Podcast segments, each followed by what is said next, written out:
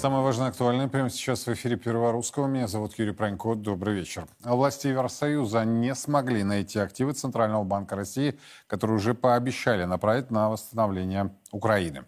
Об этом со ссылкой на ряд источников пишут европейские издания.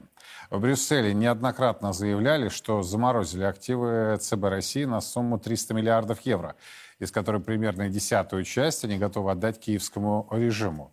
Теперь выясняется, что в Евросоюзе нет этих денег, а если и есть, то где они, неизвестно.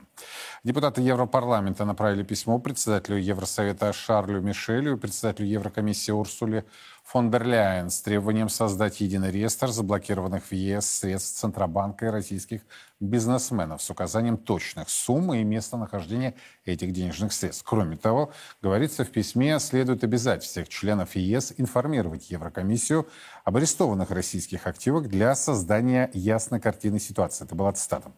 Европейская пресса пишет со ссылкой на источники в Брюсселе, что объем резервов российского ЦБ, найденных в странах ЕС, значительно ниже заявленных 300 миллиардов, а данная сумма озвучена исключительно на основании оценки самой Москвы.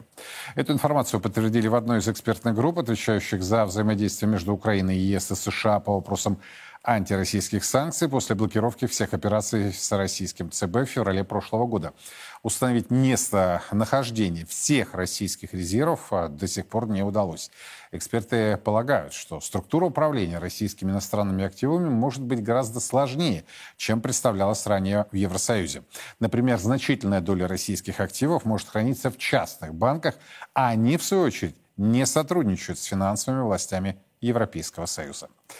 Это другие важнейшие темы. Мы прямо сейчас будем обсуждать с нашим гостем в студии прямого эфира. Ко мне присоединяется Михаил Делягин. Михаил Геннадьевич, рад видеть. Добрый вечер. Добрый вечер.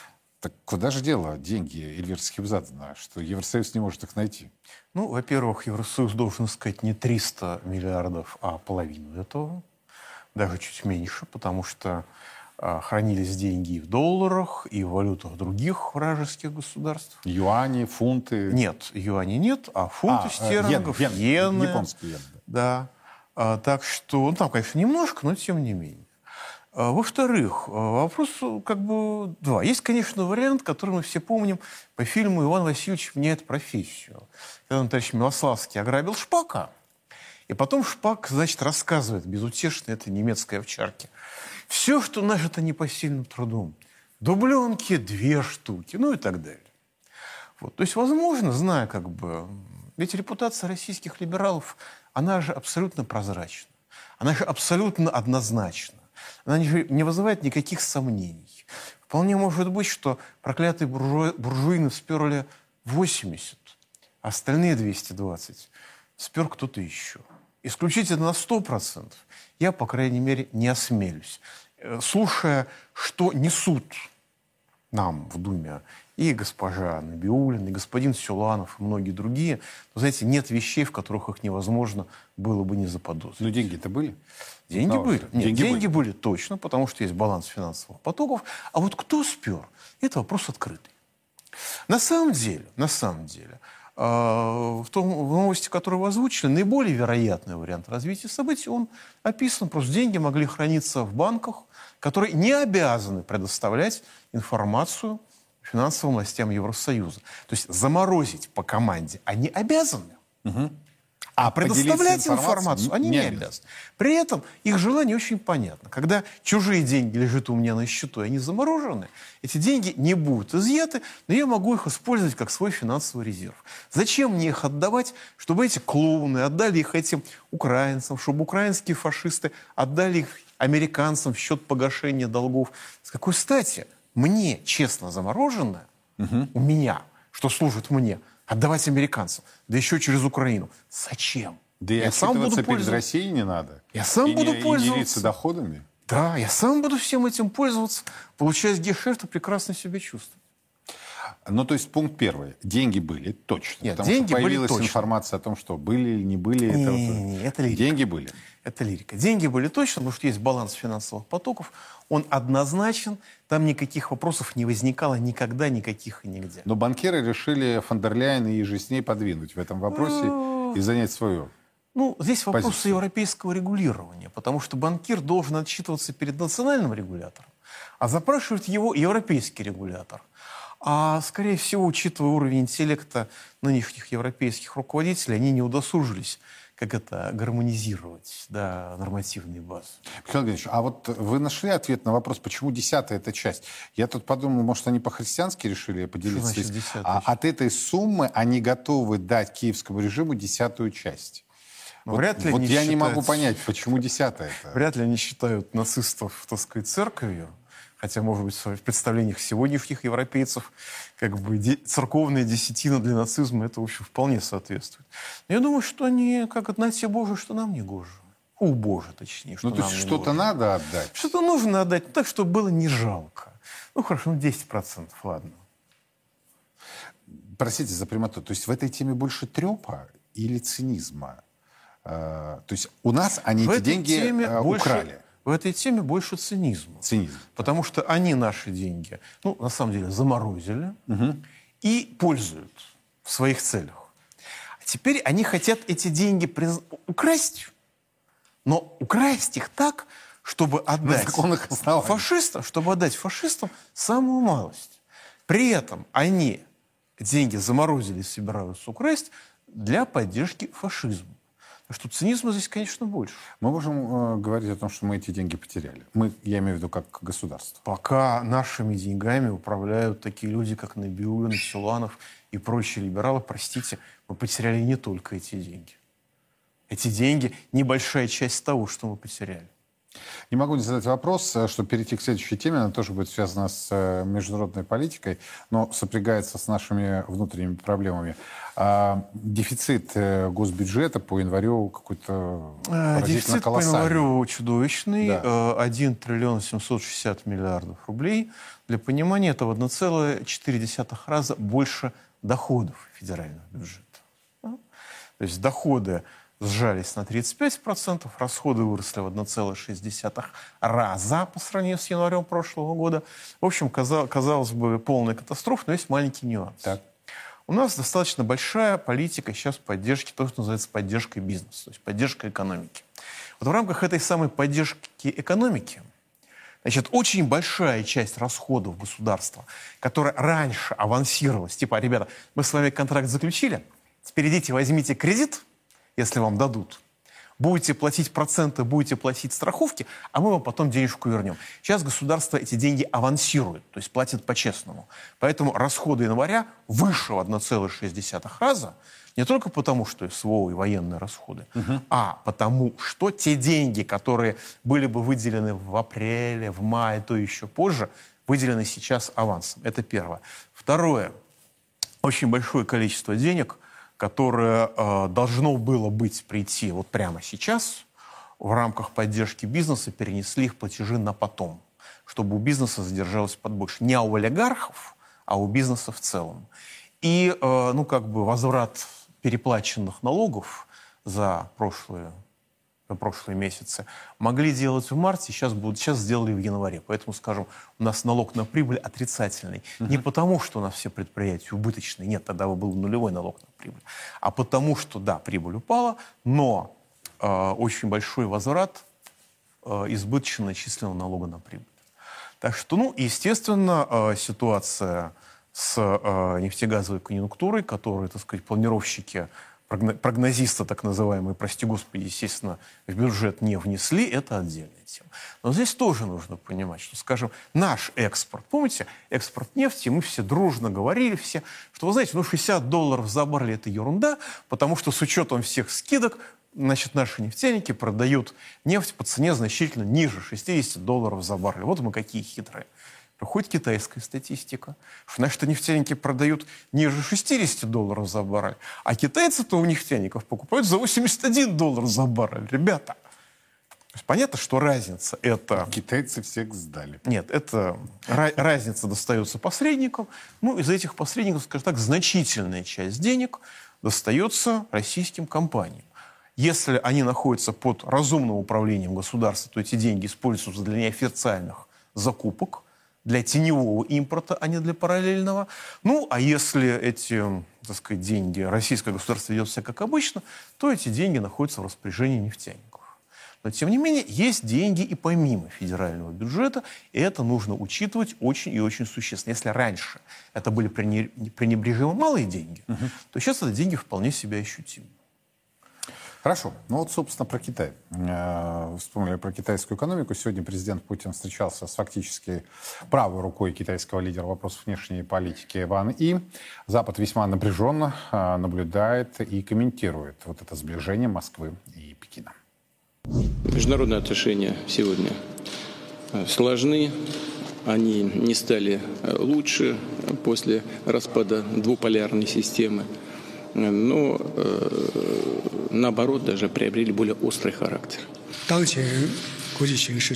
На фоне сложной, очень сложной и изменчивой международной ситуации китайско-российские отношения выдержали давление со стороны международного сообщества, очень стабильно развиваются, хотя кризис постоянно проявляется, но в кризисе существуют возможности, а возможности превращаются также в кризис. Это исторический опыт, поэтому нам нужно активно реализовывать свои усилия, чтобы реагировать на кризис и возможности, чтобы углублять наше сотрудничество.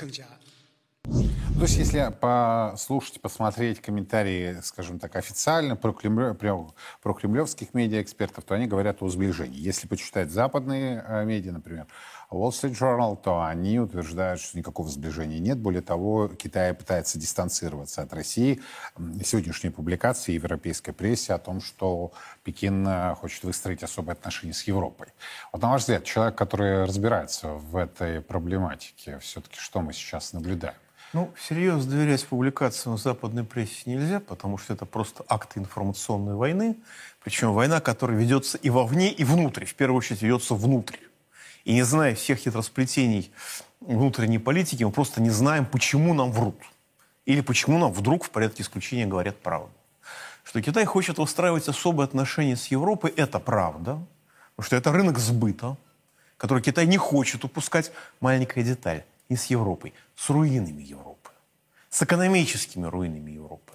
Потому что то, то производство, которое когда-то и сейчас еще по инерции осуществляет Европа, Китай хочет, чтобы этого производства не было, чтобы это производство закончилось, чтобы То это теперь производили китайцы. Вашингтон же тоже хочет, чтобы да, да. Э, репатриация производственных мощностей произошла Производственные из мощности США. из Европы уходят в США. Только маленькая деталь.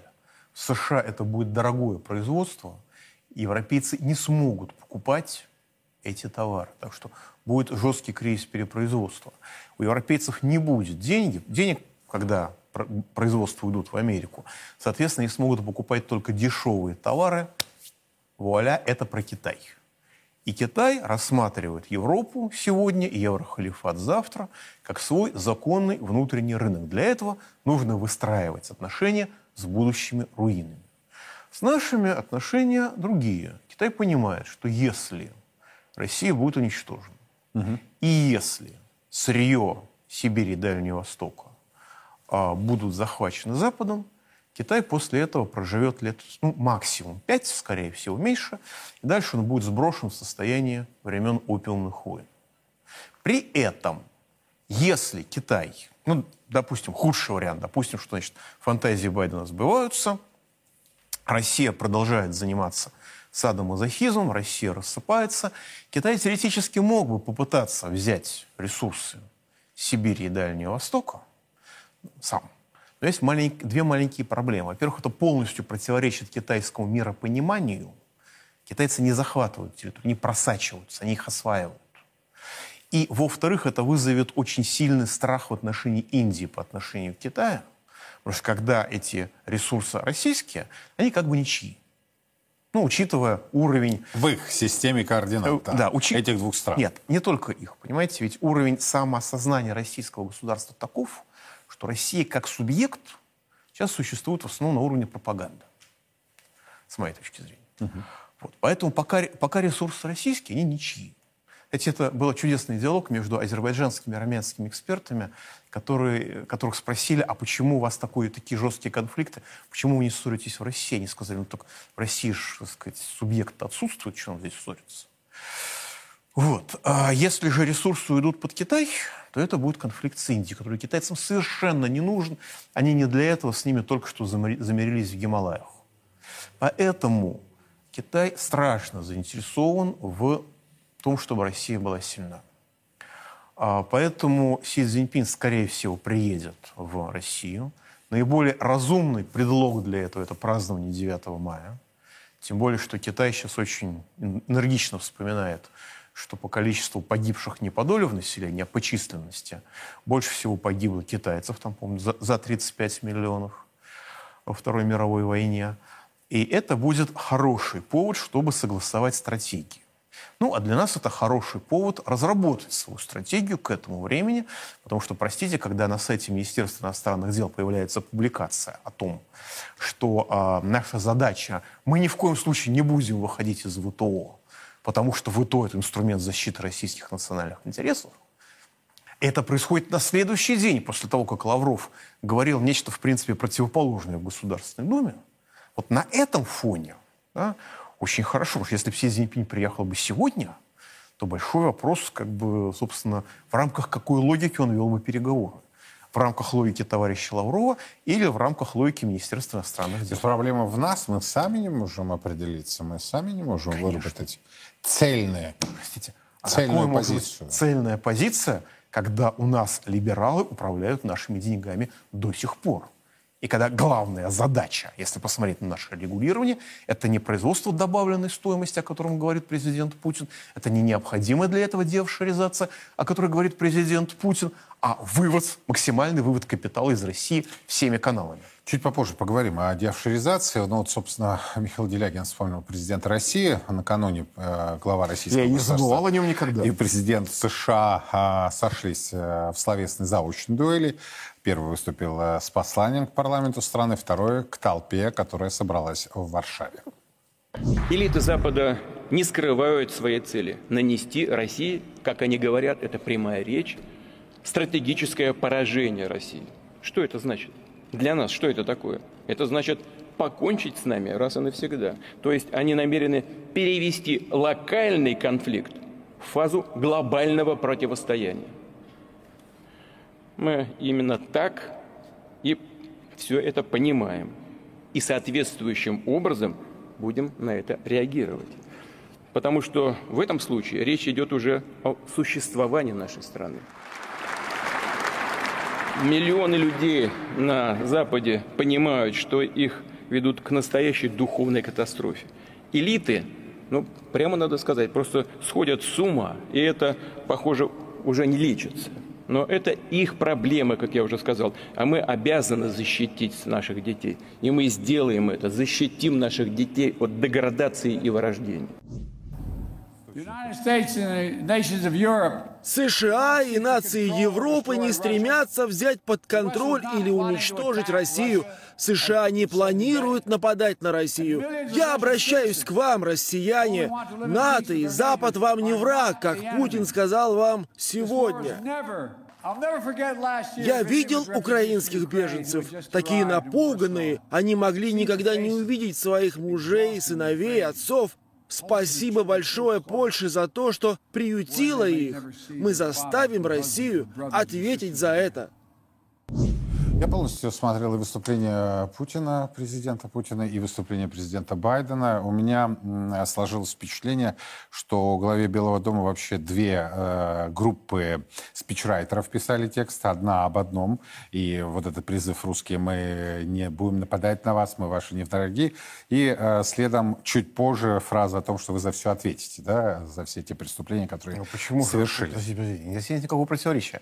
Рус, сдавайся мы тебя Получишь убьем. гармошку? Мы да, тебя нет. убьем. Это уже все было. Это, все, все это было просто чуть, э, чуть э, почестнее, чем у предшественники господина Байдена во время войны. Вот, просто, но тут нужно учитывать, что это неравномерное послание. Выступление президента Путина – это было послание Федерального собрания. Его можно по логике сравнивать с посланием Байдена Конгрессу. Послание Байдена, выступление Байдена перед украинцами, перед поляками и, так сказать, требование к России сдаться, это немножко другой жанр. Это просто разный жанр принципиально.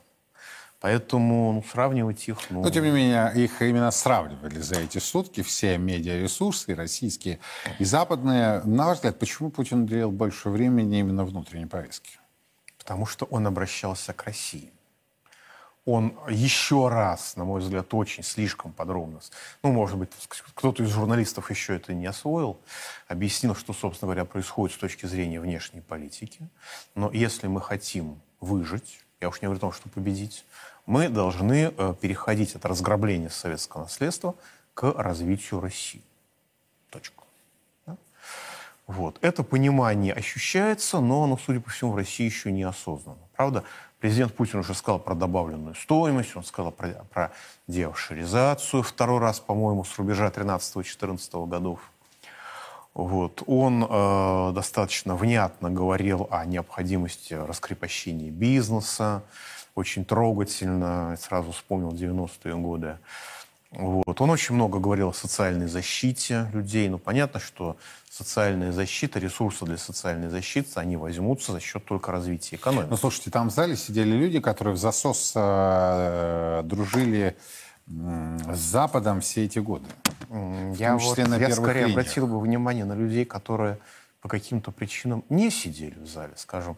Я очень обрадовался тому, что там присутствуют господин Шуалов, потому что о нем рассказывали самые невозможные небылицы в некоторых телеграм-каналах. А вы обрадовались тому, что вы его увидели? Я обрадовался тому, что он в России. Я-то думал, что он далеко за его пределами. Ну, правда, может Говорят, быть... пришлось э, передать недвижимость в Лондоне в слепые трасты. Ой, для кого, ж, для кого ж, прости господи, они слепые? Явно не для британцев. Явно не для британцев. Вот. И, во-вторых, э, я не увидел там Тайща Козука. Вдруг может быть, конечно, захворал, не знаю. Вот, может быть, он тест на коронавирус не прошел. Собянин-то в России. Он тоже его не было видно, но он, сказать, но тест же сдавали. управляет. управляет. Сдавали. А вот с товарищем Козыком как-то вопрос. Но опять-таки товарищ Путин обращается к тем, кто у него есть, к тем, кого он в этом зале собрал, кого он туда посадил. Да? Это же его люди. Он же их отобрал. Ну, может быть, они вдруг не будут заниматься саботажем его высказываний. Но когда президент тому, сказал о том, что народ праздник. российский а, не сожалел о том, что олигархаты забрали яхты, пароходы, Меня это немножко резануло, потому далее. что ведь эти яхты, пароходы, недвижимость, они принадлежат не олигархату, они принадлежат народу России. А российские олигархи, с моей точки зрения, их просто украли у народа России – и превратили процветающие заводы, которые несли благо всей стране, в какие-то личные погремушки. Вот по поводу этого я что-то никакого ни негодования, ни злорадства не услышу. А это самое главное. Потому что когда воруют что-то у олигарха, да, конечно. Но пока это было у олигарха, это можно было вернуть народу. Ведь э, никто же не скрывает, что э, совокупное водоизмещение флота яхт господ олигархов превышает водоизмещения ВМФ Российской Федерации даже до потопления крейсера «Москва». А может быть, если хотя бы четверть этих денег пошло бы на оснащение флота, может быть, крейсер «Москва» до сих пор не был бы потоплен. Может быть, у нас было несколько таких крейсеров. Эти же вопросы никто не задает. И дело не в том, что эти вопросы никто не задает. Дело в том, что вся политика продолжается в логике Гайдара и Чубайса. Гайдар умер, Чубайс, говорят, еще живой за пределами Российской Федерации, но их политика продолжает реализовываться. С многочисленными исключениями, я не спорю. У нас, так сказать, правительство много работает над развитием, но это развитие носит кусочно-разрывный характер. Можно посмотреть по динамике отраслей промышленности. Даже по российской статистике вся промышленность сократила свое производство по разному, по разным направлениям. Продовольствие в ноль, в нуле стагнируют, мягко выражаясь. Но, естественно, производство некоторых видов вооружений растет. Те, которые мы в состоянии производить сами. Да, то есть у нас вот то самое слово, которое дети не всегда могут произнести, опа, в экономике? Нет, нет. Нет. Нет, вы знаете, кроме этого замечательного слова есть и другие – ну, как вот сказать, вы глубина. охарактеризуете? Ведь э, мы сегодня Путин мы много же... говорил об экономике, вот Нет, тогда... Президент все правильно сказал. У нас ситуация стабильна. Так. А, экономику уничтожить не удалось в прошлом году. Я бы единственное добавил, что это год последний, год существования этой модели. В этом году она или закончится по-хорошему, или она закончится по-плохому. Но, может а вот теперь позже. расшифровывайте, что по версии Делягина по-хорошему, а что По-хорошему это означает, что мы начинаем развивать экономику. Так. Мы обеспечиваем дешевый кредит, мы обеспечиваем разумный Пока протекционизм. Набиулина глава ЦБ, этого Мы ничего обес- не будет. Естественно, мы обеспечиваем налоговую революцию, пока Силуанова глава Минфина это невозможно, даже теоретически, потому что у него просто, так сказать, для этого нужно ему, так сказать, извилины хирургическим путем перестроить. И не только он, и люди, которые 10 лет гробили промышленность, а теперь пошли на повышение, продолжают любимое дело. Простите, это тоже не про них. Вот, э, но и обычно все сводится к кадровым изменениям. Ребят, ну если вы Набиуллину заменят на какого-нибудь ее, из ее замов, то ситуация будет, будет еще хуже, потому что они полные идейные, так сказать, соратники. Но если от разграбления уже выдаенного досуха и разрушенного советского наследства не перейдут к развитию, ну вот э, на покрытие дефицита бюджета накопленных резервов на этот год хватит. Если считать фонд национального благосостояния, если считать те деньги Минфина, которые не включены в фонд национального благосостояния, а это еще примерно Короче, до конца же. года деньги есть. До конца года деньги есть. Дальше, если продолжать эту логику, вот если сейчас сократить поддержку промышленности, оставить только поддержку УПК, прекратить социальную поддержку, хотя Путин уже сказал, что этого не будет, это будет расширяться, но мы прекрасно помним судьбу майских указов, так что сделают. Тогда можно будет дотянуть до середины следующего года, даже выборы провести, как надо. Электронное голосование в помощь. Но дальше все, все рассыпется. И дальше мы позавидуем Украине. Потому что Украине при ее фашизме нет такой глубины внутренних проблем, как у нас сейчас. Что вы имеете в виду? Мы, я имею в виду, во-первых, э, этноконфессиональное напряжение. Я имею в виду приток, когда миллионов мигра... миллионы мигрантов завозят позолоченную Орду, а для граждан Российской Федерации работы нет, с формулировкой «ну, нас же низкая безработица, чего вы хотите?» вот. А, Разлом по регионам, когда только приняли закон о том, что нельзя использовать иностранные слова. Как у нас глава Татарстана называется? Раис? Нет, если он глава государства в скобочках Раис, никаких проблем. Но, простите, на табличке, которая обошла весь, телег... весь телеграмм, там нет слова «глава». Там есть слово «Раис». Никаких опровержений на эту тему я чуть не слышу. Так что у нас много внутренних напряжений. Они самые разные. Я уж не говорю о том, что как бы, когда Украина входила в этот конфликт, а, так сказать, у нее было ощущение, до сих пор остается ощущение, что военное командование, оно преследует цель уничтожения России. Оно преследует цель выполнения задачи. Да? Вот я что-то не слышал, чтобы были э, истории, подобные с конфликтом, который мы обсуждаем, вернее, обсужд... который мы не обсуждаем сегодня, о том, что сообщается, что ЧВК «Вагнер», очень боеспособные части российских вооруженных сил, вдруг их посадили на голодный паек.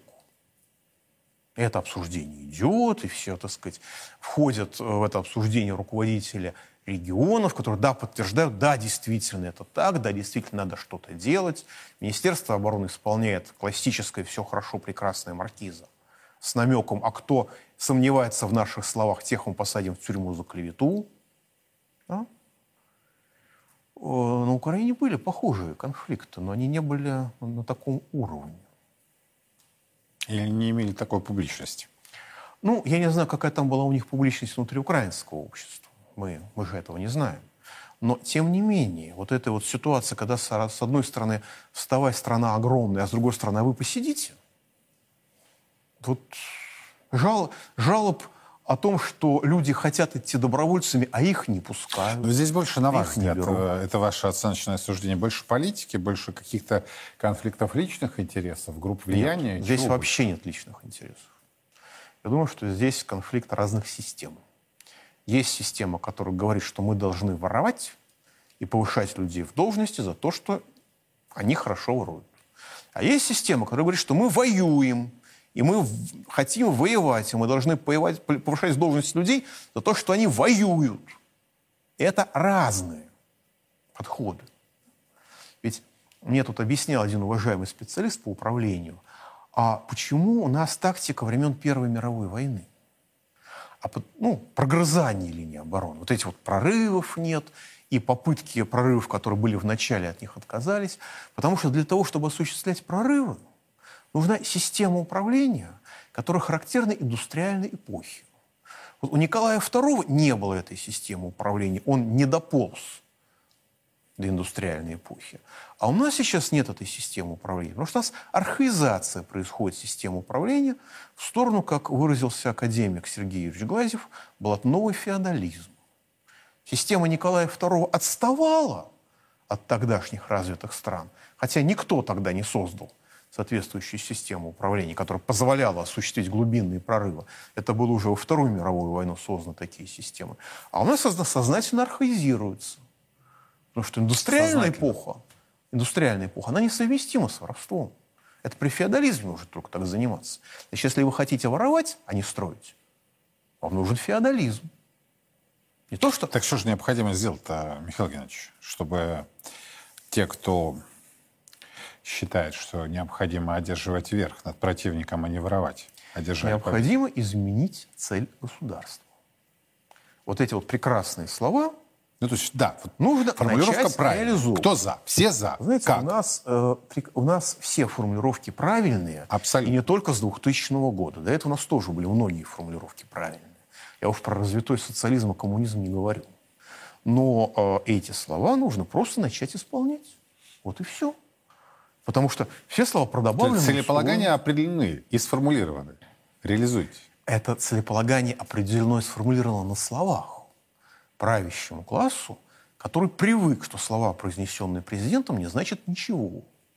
Даже, даже указы, подписанные президентом, а вы же не значат зале, да? ничего. Вы же вчера были там? Да, был. Вот какая атмосфера, можете, в куларах была? доброе, товарищеское, у всех было хорошее настроение. Ну а люди правда, понимали, стояли, что спецоперация Правда, идет? стояли люди, э, участники специальной военной операции, инвалиды. Так.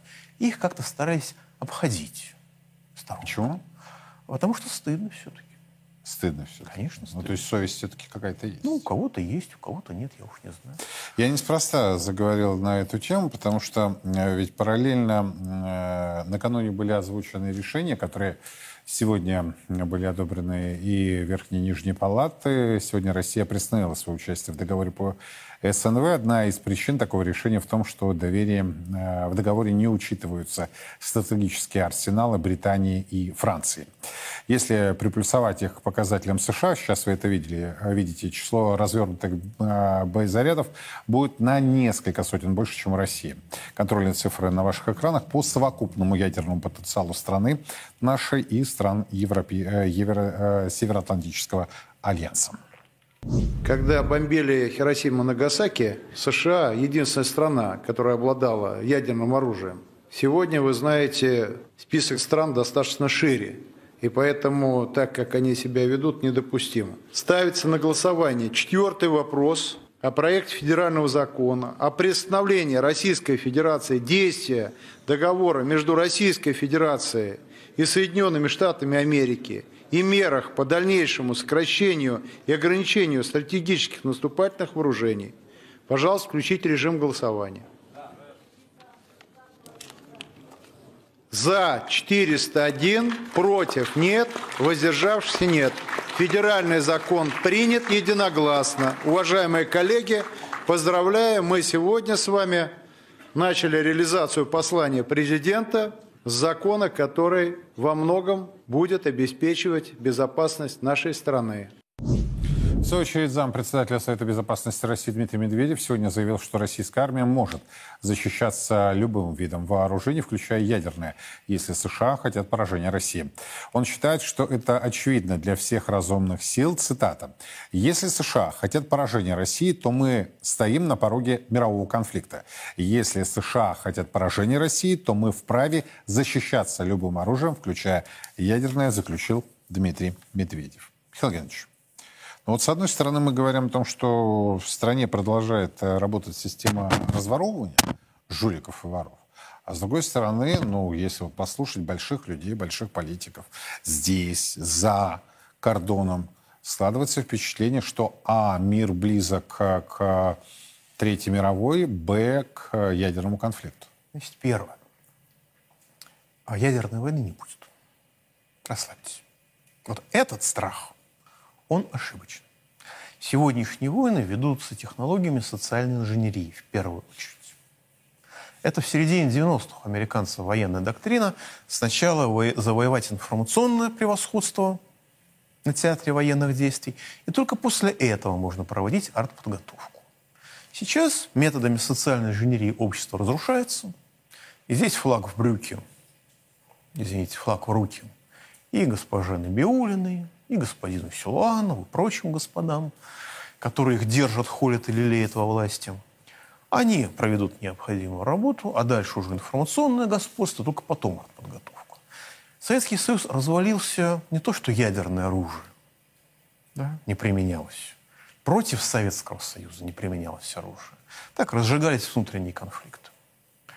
Что касается Дмитрия Анатольевича Медведева, то он, он выполняет пр прекрасную функцию. Я понимаю, что он, наверное, находится сейчас в логике уже избирательной кампании 24 года. И с этой точки зрения его избирательная кампания просто вот очень хороша. Посмотрим, как будет развиваться дальше. Но в целом несколько моих человек, я, по-моему, уже это говорил, несколько моих знакомых, они, в общем, начали исповедовать здоровый образ жизни, просто читая телеграмм Дмитрия Анатольевича Медведева.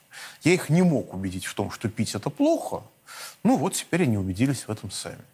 Так что Дмитрий Анатольевич выполняет очень важную, позитивную функцию, правда, на мой взгляд, не совсем связанную с внешней политикой. Но тем она ценнее. Ну хорошо, а то, что было сегодня одобрено, в том числе было вами, я одобрено приостановка приостановка, простите. Да, мы можем начать проводить испытания ядерного оружия. Ну, его вообще моделируют уже достаточно давно во всем мире. Вот. Я думаю, что мы тоже умеем моделировать. Если нужно кому-то показать зубки, можно испытать. Полигон на Новой Земле уже вроде бы сообщил о своей готовности. Он, правда, забыл, забыл добавить в любой точке земного шара, что они готовы к испытаниям. Это было бы более точно. Но поскольку у противника есть нервы, на эти нервы надо давить, его нужно пугать. А вы считаете, то, что противник отреагирует на это? А, судя по заявлениям Байдена, Блинкина, они сказали, ну это большая ошибка России. И все. Они, они всегда будут Публично, я имею в виду. Они публично будут говорить, а про себя не будут бояться. Чем Северная Корея отличается от Российской Федерации? Все понимают, что Северная Корея в крайнем случае применит ядерное оружие. И рука не дрогнет. Российская Федерация была абсолютно уверена в том, что что бы ни случилось, можно считать, что ядерного оружия у России нет. Потому что не применит. Я вот не могу Начиная... понять, вот вы оптимист или пессимист в этой части? Я абсолютно есть, ядерный а, оптимист, да? Абсолютно оптимист. Угу. Ядерного, ядерное оружие – великий миротворец. Если пока вы не создаете у противника ощущение, что вы готовы к его применению, можете считать, что у вас его нет. И все усилия напрасны. Как только вы создали у противника малейшее сомнение в этом, можете считать, что у вас что-то появилось. При этом физическое расположение ракеты от, от этого не, не меняется. Вот. То, что мы приостановили, ну, знаете, там была очень потрясающая мизансцена. Когда президент говорит, ну, мы приостанавливаем участие специально э, приостанавливаем участие в этом договоре, в зале начинают подниматься люди, аплодируя. Потому что эта импотенция достала уже всех. И президент смотрит говорит, нет, ну, мы приостанавливаем. Вы, вы, да, мы не вы выходим из участия, да. мы приостанавливаем. Угу. Ну, народ сел и аплодировать перестал, стал дальше внимательно слушать, что скажет президент. Но я думаю, что следующим этапом мы вполне можем и выйти из этого договора. Угроза значительно сильнее самого исполнения. Правда, когда говорится, что все западные люди, все разумные люди на Западе понимают, ну, здесь нужно понять, что слово «разумные люди» — это не про западное руководство. Разумные люди можно применять к обычным людям, которые в рамках западной демократии не имеют никакого значения. Здесь отдыхает любой тоталитаризм на фоне западной демократии. И разумные люди применим к э, руководителям фондов фондов, которые реально управляют этим западным политическим цирком, но я боюсь, что диалога с ними наше руководство так и не наладило. Ну а смотрите, э, в небезызвестной карточной игре блефовать может до определенного, ну скажем так, момента. А вот на ваш взгляд, э, кто в этой ситуации будет больше блефовать? Или, опять-таки, судя по той реакции, о которой вы сказали, да, мизансцене, которая была во время Знаете, этим жизнь и отличается от карточной игры. Что в карточной игре можно блефовать до какого-то момента, а потом приходится вскрывать карты. А вот в реальной жизни момент вскрытия карт – это сам по себе объект управления. Если вы грамотно управляете, вы можете его отодвигать, а можете придвигать и так далее. Но Байден вот в Варшаве заявил, мы никогда не допустим победы России. А, вы знаете, есть некоторые косвенные признаки американской социодинамики. Вот я не уверен, что, скажем, через 4 года Америка еще будет существовать в нынешнем качестве. Потому что вот это вот знаменитое дело Хелма, э, как он, фамилия забыл, человека, пожилой очень журналист, чуть не 85 лет, который, значит, начал рассказывать, как американцы взрывали северные потоки. Херш. Херш, да, извините. И вдруг, вдруг стали подходить все новые и новые спецслужбисты со все новыми и новыми подробностями. Знаете, пока система гибкая, пока существует внутренняя, ну, скажем так, нерасчл... э, гибкость, пока существуют межпартийные браки, грубо говоря, пока люди верят в демократию, пока выборы не являются спецоперацией по госперевороту, а до тех пор подобного рода слив информации идет на пользу системе в целом. Угу. Но американская система окостенела хуже позднесоветской по уровню идеологизации, и по уровню внутренней непримиримости, и по уровню внутренней структурированности, когда вот в системе аналогичной позднесоветской начинается такой мощный слив информации, у нас это началось в 1987 году. Через 4 года Советский Союз ликвидировался. И что через 4 года там будет город-сад. Понятно, что дедушка Байден до этого может и не рассчитывать дожить, но тем не менее. А сливы информации вот по поводу снабжения снарядами, это не из той же оперы? А что... Если мы говорим о внутри российской, да, сливах и всем остальном. А, у нас это, дел... это понять, делается открыто. У нас это прямая, открытая политическая борьба, и, строго говоря, не столько политическая, сколько аппарат. Угу. Это борьба за конкретные поставки конкретных снарядов.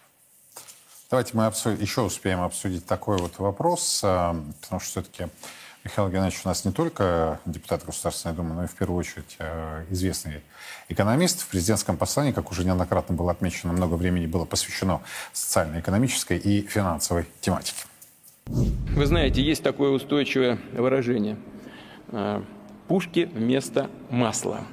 Оборона страны, конечно, важнейший приоритет, но решая стратегические задачи в этой сфере, мы не должны повторять ошибок прошлого, не должны разрушать собственную экономику. У нас есть все для того, чтобы и безопасность обеспечить, и создать условия для уверенного развития страны. Именно в этой логике мы и действуем, и будем действовать дальше.